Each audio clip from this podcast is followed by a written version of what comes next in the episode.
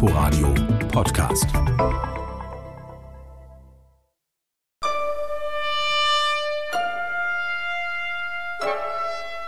Ein kleines Motiv aus drei Tönen, die schneller und schneller werden.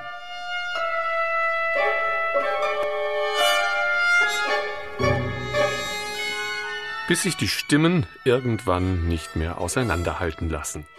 Mit Musik der Londoner Komponistin Hannah Kendall beginnt der Abend, der mit Afromodernismus in der zeitgenössischen Musik überschrieben ist.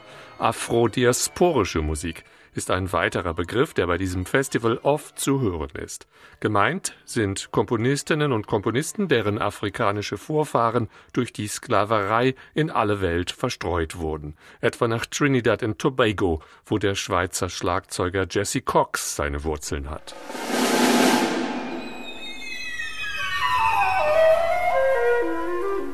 Man hört der Musik der insgesamt sechs Komponistinnen und Komponisten an diesem Abend keine afrikanische Prägung an, vielleicht weil es so etwas auch gar nicht gibt oder nur als Klischee, den man als weißer Europäer schön aufsitzen kann, wenn man das Instrumentarium auf der Bühne nach der Kalimba oder der großen Djembe absucht und nichts dergleichen findet.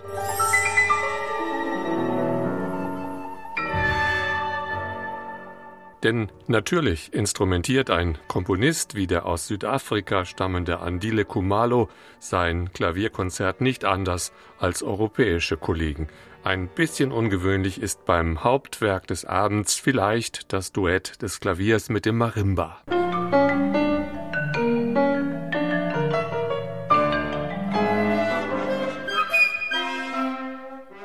Kein Klischee, sondern eine Tatsache ist, dass Composer of Color im Konzertbetrieb deutlich unterrepräsentiert sind. Das Ensemble Modern hat deshalb schon vor einigen Monaten unter dem Eindruck der Black Lives Matter Bewegung ein Symposium zum Afromodernismus veranstaltet.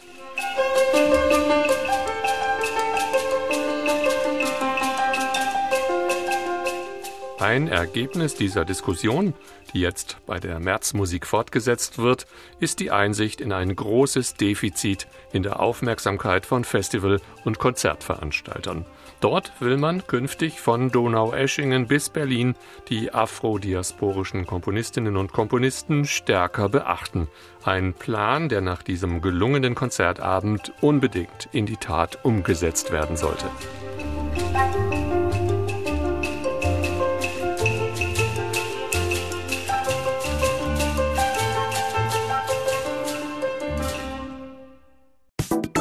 Inforadio Podcast.